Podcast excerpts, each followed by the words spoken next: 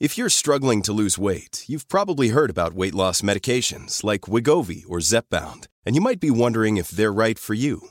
Meet PlushCare, a leading telehealth provider with doctors who are there for you day and night to partner with you in your weight loss journey. If you qualify, they can safely prescribe you medication from the comfort of your own home. To get started, visit plushcare.com slash weight loss. That's plushcare.com slash weight loss. Plushcare.com slash weight loss.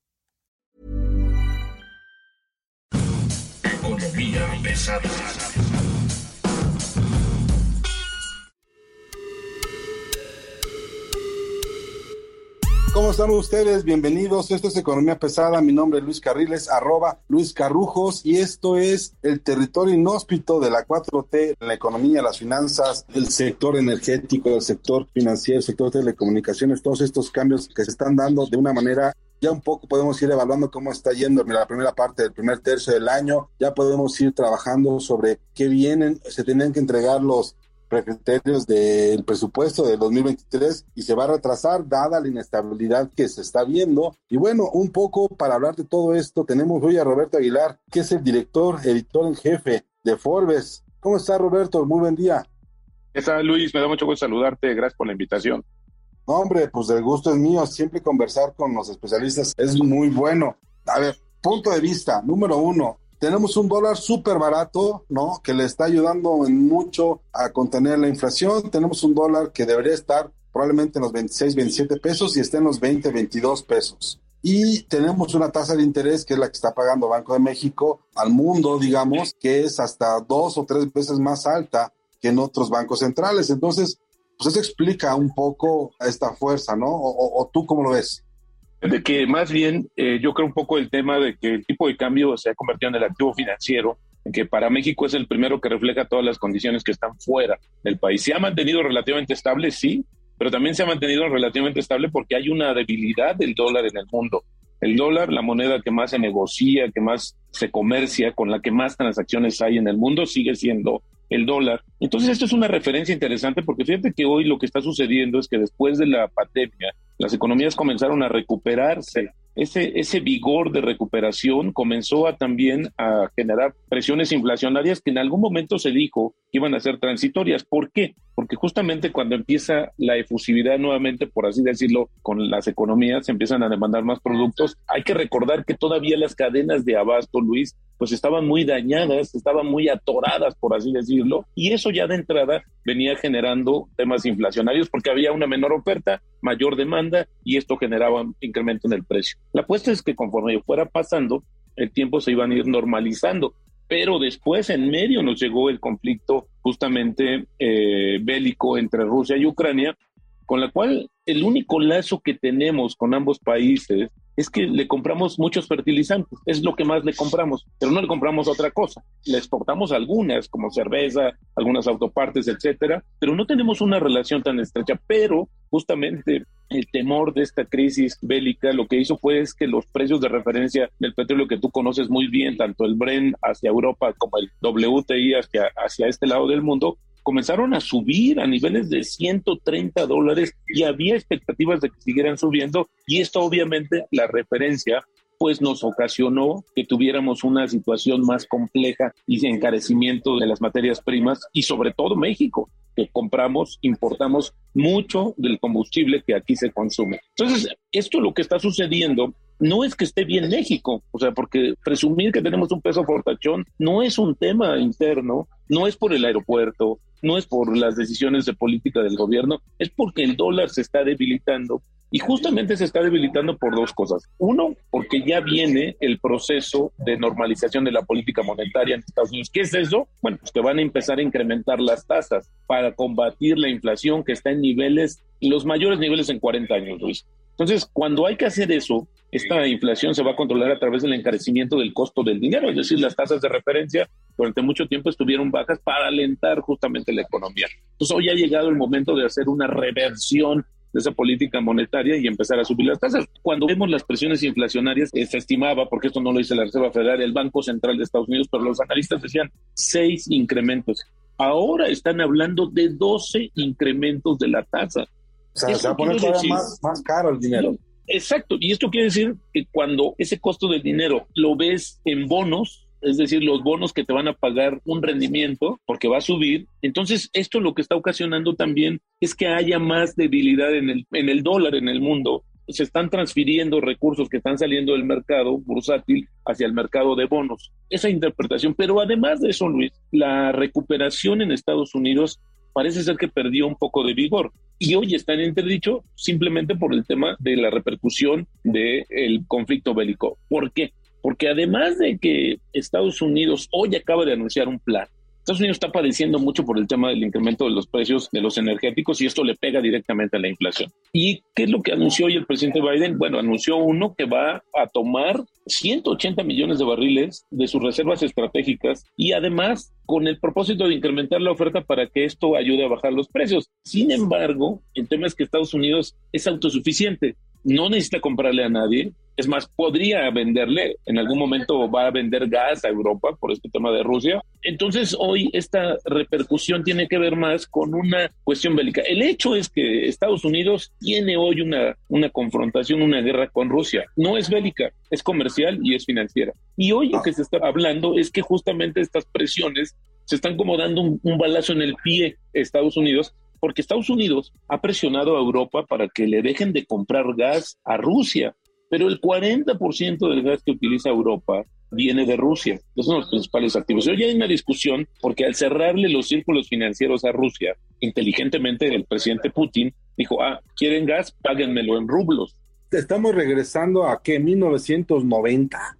Sí, estamos regresando a un tema, pero hoy la cuestión de fondo, Luis, es que quieren que les paguen en rublos porque no pueden hacer negociaciones en otra moneda. Por eso es que están haciendo esta situación. Y además, el día de ayer Alemania empezó o informó que empezó a racionalizar el gas. Es decir, Europa se opone a que Estados Unidos lo presione para que también empiecen a cerrarle la válvula porque no tienen otra opción, Luis. Entonces, esta situación creo que al final le está pegando también, está debilitando al dólar, porque también el dólar, fíjate que eso es interesante, a pesar de ser la moneda más importante del mundo, se mide contra una canasta de las monedas más importantes o que más negocian, que son básicamente el euro. Cuando vemos que Europa puede estar mal por el tema del gas y la escasez, esto lo que va a ocasionar es que el euro ha bajado de cotización y esto ha incrementado el valor del dólar pero ahora sucedió lo contrario. Entonces, eso ha ayudado, que por ejemplo el día de ayer se mencionaba mucho este nivel histórico, mínimo histórico en el año que alcanzó el tipo de cambio de 1982, que es difícil decir si está en el óptimo o no. ¿Qué tan conveniente nos tiene a nosotros tener un dólar barato en un momento donde traemos tantas cosas encima, traemos un montón de asuntos que tienen que ver con infraestructura, ¿no? El gobierno está construyendo, como sea, para bien o para mal, ya acabó el aeropuerto, está, está con dos bocas, está el tren Maya, que se cotizan en dólares, pero también vendes petróleo, que lo vendes en dólares, y tienes un tema de inflación y una política monetaria que pues ya estamos viendo se va, se va a tener que decantar por la ortodoxia. Están siendo más ortodoxos hoy los de Banco de México que de lo que se esperaba. Ahora, a mí me queda claro que para la Secretaría de Hacienda, para Rogelio Ramírez de la U, ellos prefieren tener la estabilidad cambiaria que tasas baratas. Al menos esa es la impresión que a mí me queda. Las tasas bajas este, te ayudan probablemente en el mediano plazo, pero ahorita lo que te importa es tener la estabilidad, es lo que te podría resultar en un mayor beneficio. A ver, mira, el tema es que, por ejemplo, eh, México dejó de ser petróleo dependiente hace ya algunos años. Pero en su comercio exterior. Sí, los ingresos petroleros dejaron de ser la primera, la principal fuente de divisas en México. Hoy son las remesas. Sigue siendo una parte importante de recursos que recibe el gobierno. Estos recursos, que al ser extraordinarios, ¿cómo se mide eso? De todo lo que esté por arriba de los 55 dólares, que es con lo que se generó el presupuesto para este año, es una ganancia, es un tema extraordinario. Esos recursos, Luis, tienen que ir a un fondo un guardadito para cualquier emergencia, donde ahí le toca una pizca a los estados. Pero hoy lo que ha pasado, Luis, es que con el incremento en el precio de los energéticos, la combinación también del tipo de cambio, hoy se encarece el precio de la gasolina y para evitar eso, el gobierno lo que decidió fue revertir el tema, porque tú sabes que la gasolina se convierte en un vehículo de recaudación a través del IEPS. Hay un cálculo, hay varios cálculos que entre 8 y 10 pesos más debería de costar el litro de gasolina en México si no hubiera esa estrategia del gobierno que está haciendo para amortiguar. Pero eso lo que hace, Luis, es que lo que viene de esos excedentes de ventas de petróleo se tengan que utilizar para el subsidio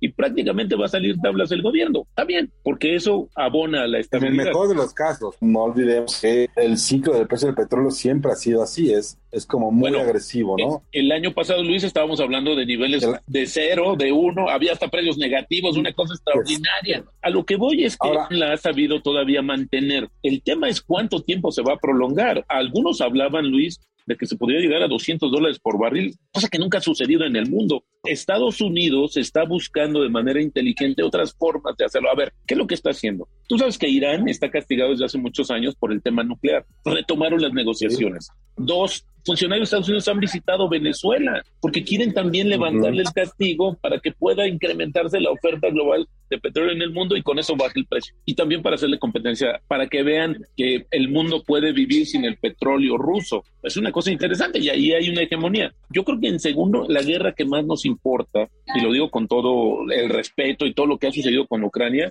es la guerra que estaban ya dirimiendo Estados Unidos y Rusia. Ucrania está en medio, por supuesto a la caída del muro de Berlín y la destrucción de la Unión Soviética, se hablaba de tener un mundo unipolar. Hoy nos estamos dando cuenta que este mundo unipolar también generó su propio contrapeso y este propio contrapeso en este momento está poniendo las cosas en la mesa de una forma diferente la decisión de Rusia de que solo le paguen en rublos tiene que ver con que sus cuentas internacionales están literalmente congeladas. No puede hacer negocios o transacciones con otra moneda que no sea esa. Si le quiere vender a Rusia, tiene que vender en rublos. Eso pone en el piso, en muchos sentidos, a la economía europea que depende mucho del gas, de Gazprom. ¿Te acuerdas? Que era así como la gran empresa, la gran compañía que en los noventas y principios de los dos miles, este, pues era como el, fíjense lo que está pasando con ellos y fíjense cómo está creciendo. Hoy esa dependencia de Europa al gas ruso es como de tráfico de drogas, ¿no? O sea, la necesitas, la quieres. A lo que voy a lo siguiente, ¿cómo podemos nosotros, digamos, desde México, aprovechar esta situación? ¿Hay manera o más bien cómo nos está pegando? Porque tenemos un dólar débil, ya lo hablamos, tenemos un peso que no está tan fuerte, que su fortaleza es muy relativa, pero tenemos un mercado que cada vez está más presionado porque lo que está ocurriendo, las visitas de funcionarios de Estados Unidos a México, ¿no? Esta es la cuarta, quinta vez que vienen a advertir sobre el tema de las repercusiones de la, de la reforma eléctrica que está queriendo echar a andar el presidente. Todo esto no nos pone en el mejor de los, de los paisajes, nos pone más bien en un paraje medio inhóspito, ¿no? Bueno, el tema es que México puede hacer muy poco. El propio presidente ha buscado hacer esta, disminuir la, la producción petrolera hay una política un poco rara y contradictoria. Entonces, no podemos vender más porque no podemos producir más.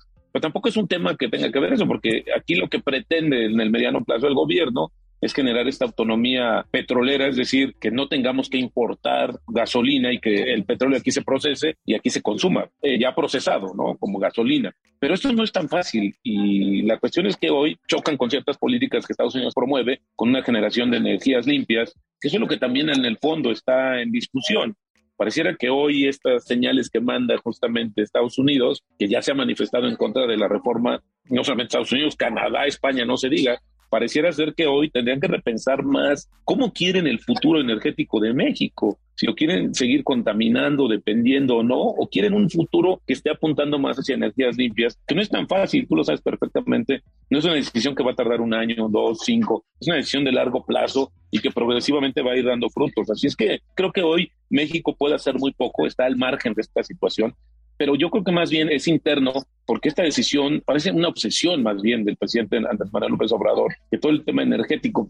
Alguien me explicaba que como el presidente Andrés Manuel López Obrador nació y creció en un estado petrolero, para él la propiedad de esos activos, la propiedad del petróleo, tenerlo, significa progreso, significa riqueza, significa desarrollo. Pues no, porque hoy ya hemos visto, por eso se hizo una reforma, Luis, porque pues teníamos mucho petróleo, no podíamos sacarlo. Entonces hoy también hemos visto como países, Arabia Saudita, que es el principal productor de petróleo en el mundo, también está pensando en revertir, en buscar otras alternativas y no depender más del petróleo. Claro, es un tema de largo plazo, pero hoy México pareciera que no ha definido la dirección de su política energética en todos los sentidos. Por lo menos lo veo yo, porque están entrecruzados hoy y hoy pues somos observadores nunca hemos tenido una cuota importante, se desvaneció esa cuota importante que teníamos a nivel global y hoy pues te digo, tenemos que seguir justamente pues la corriente y lo que nos marque justamente la OPEP Plus, donde pues participamos, pero nuestra aportación pues es poco significativa, Luis.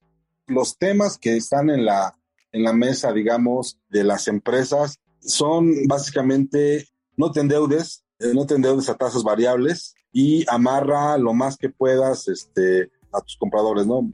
¿Qué sabes tú, por ejemplo, del tema de las cadenas de producción? ¿Ya se reconstruyeron? ¿Ya están funcionando al 50, al 70, al 100%? Podemos pensar que no va a haber un problema en proveeduría en el mediano plazo porque justo antes, o sea, hace un par de meses todavía, se hablaba de que iban reiniciando todo esto y aunque la economía no estaba funcionando tan rápido como se esperaba, el rebote no era tan agresivo como se necesitaba, las cadenas tenían daños fuertes derivados de la pandemia, ¿no? Luego vino la guerra, pues ya llevamos un mes con eso y no sabemos si las cadenas se reconstruyeron o no, al menos en México o en el mercado de Norteamérica.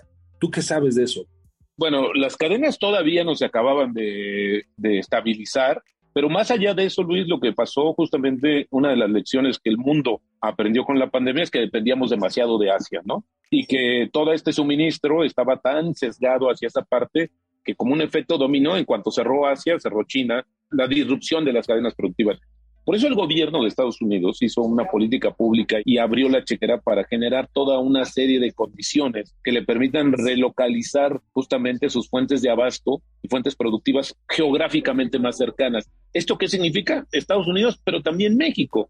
Esto es importante porque a la luz de lo que hemos visto, que hay poca confianza, etcétera, pues hay otra historia que se está contando, Luis. Los parques industriales y muchas empresas que están viendo un tema de mediano y largo plazo, porque además esta necesidad de relocalizar las cadenas productivas y de abasto se acentuó también con la guerra. Deberíamos de estar nosotros percibiendo que hay una mayor demanda de espacios, como sí lo hay, todos los parques industriales y todos los proyectos que hay para albergar este tipo de empresas. Ahora, pero esto va a ser de mediano y largo plazo. ¿Qué debería de hacer México? Ahí debería de generar toda una serie de condiciones que permitan tener más confianza de los inversionistas, tanto nacionales como extranjeros, para que ahora sí formemos parte de esa cadena de abasto global. ¿Por qué vamos a estar lejos si estamos aquí con el mercado más importante del mundo, que es Estados Unidos, el que más consume? Aprovechemos más la ubicación geográfica, que ha sido uno de los factores importantísimos. Esa no se va a mover, Luis. Es un factor que ahí tenemos. Creo yo que hace falta aprovecharlo todavía de mejor manera y que sea consistente el mensaje del gobierno. Es decir, no podemos estar espantando y estar escondiéndonos en un nacionalismo que no está sustentado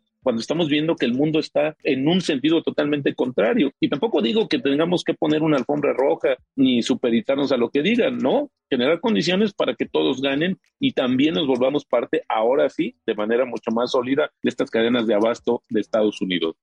Estamos hablando con Roberto Aguilar, que es evidentemente uno de los especialistas en el tema de empresas, que es un poco la duda, las empresas, cómo la están pasando, cómo la están viendo, cómo la están viviendo este periodo tan caótico, tan extraño en la economía mundial.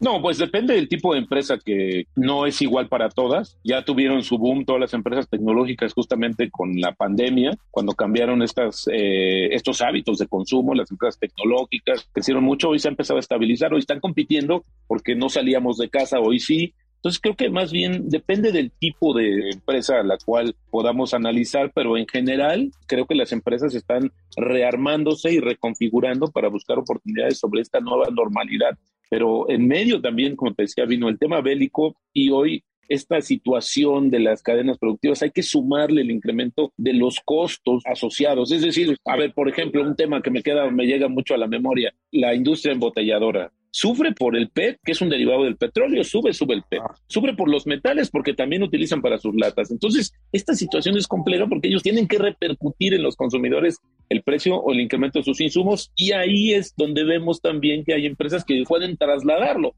Habrá muchas otras que no. Entonces, por eso digo que sí es un poco, creo que están como eh, en una situación como de redefinición las compañías dependiendo del sector que se encuentren, pero eso sí, no han dejado de tomar oportunidades. El año pasado, Luis, se dio a conocer o se generaron el mayor número de operaciones de adquisiciones o fusiones en el mundo porque justamente eso también te sirve para rearmarte. Si compras a tu competidor, si vendes, si te rearmas, ¿cómo vas a aprovechar estas oportunidades? Y creo que muchas compañías hay ganadores, sí, efectivamente hay perdedores, eso no lo podemos evitar. ¿Qué industrias serían las ganadoras, por ejemplo? Las industrias de tecnología son, estas han sido las ganadoras también yo diría todas las que tienen que ver con la manufactura, que han incrementado y que han mejorado sus procesos productivos, que se han hecho más eficientes. Yo diría que las de consumo, porque no vamos a dejar de consumir, eso es una realidad. Los bancos.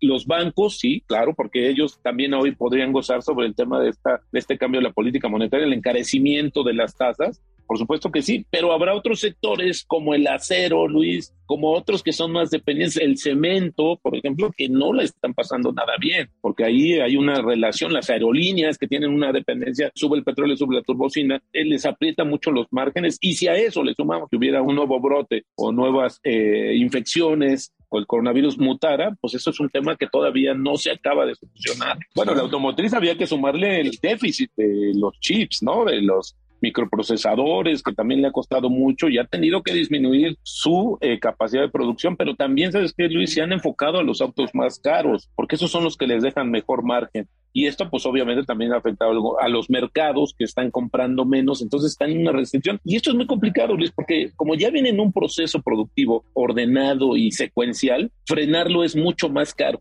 Mira, por ejemplo, el tema del cemento, ¿no? Leía yo que una compañía muy grande iba a invertir solo 26 millones de dólares, Luis, para echar a andar un horno. Para que tengan una idea, 26 millones de dólares para prender un horno es el equivalente a unas pequeñas plantas, por ejemplo, eólicas o solares, a una granja solar más o menos grande, o incluso a una pequeña central de cogeneración de gas, natural, ¿no? O sea, es una cifra que para un sector no es tanta, pero para otros sí es muy importante. En agroindustria, 26 millones de dólares es literalmente una planta, por ejemplo. Oye, Roberto, pues muchas gracias. Déjanos tus redes sociales para que te sigan, para que te busquen. Con todo gusto, Luis, gracias por la invitación. Arroba Roberto AH. Ahí estamos todos los días desde muy temprano comentando sobre estos temas. Pues muchas gracias. Esto es Economía Pesada. Le agradezco mucho que haya estado con nosotros. Roberto Aguilar, como siempre, una voz que nos da mesura a esta locura que es la, la 4T. Mi nombre es Luis Carriles, arroba Luis Carrujos. Y por favor, mándenos sus comentarios, suscríbase. Aquí estaremos. Esto es Economía Pesada. Hasta luego.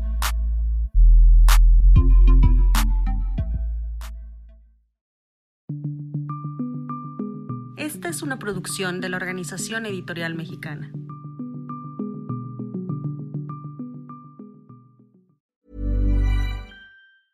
Even when we're on a budget, we still deserve nice things.